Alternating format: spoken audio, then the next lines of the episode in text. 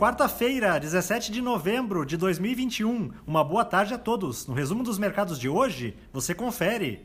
O Ibovespa terminou o dia em baixa de 1,39%, aos 102.949 pontos, com o dilema fiscal que envolve a PEC dos precatórios continuando a dar o tom no mercado doméstico.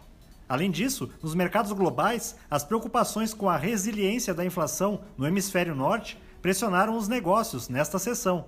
Na ponta positiva, as ações da Boa Vista, em alta de 12,04%, repercutiram os bons números do seu balanço.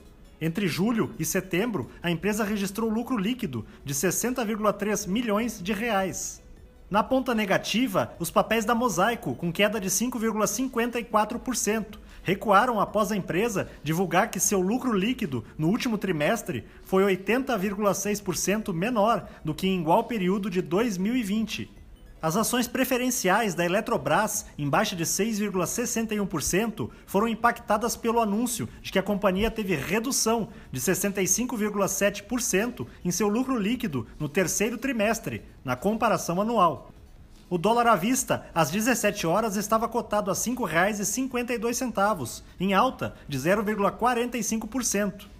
Já no exterior, as bolsas asiáticas fecharam de forma mista, com destaque para a repercussão positiva da reunião virtual ocorrida nesta semana entre os líderes da China e dos Estados Unidos.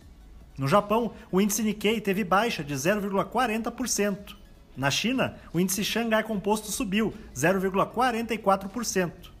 Os mercados na Europa encerraram sem direção única, diante de uma agenda local esvaziada. O índice Eurostock 600 teve ganho de 0,17%.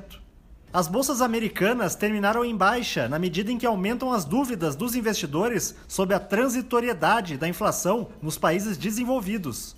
O Dow Jones caiu 0,58%, o Nasdaq teve baixa de 0,33% e o S&P 500 recuou 0,26%.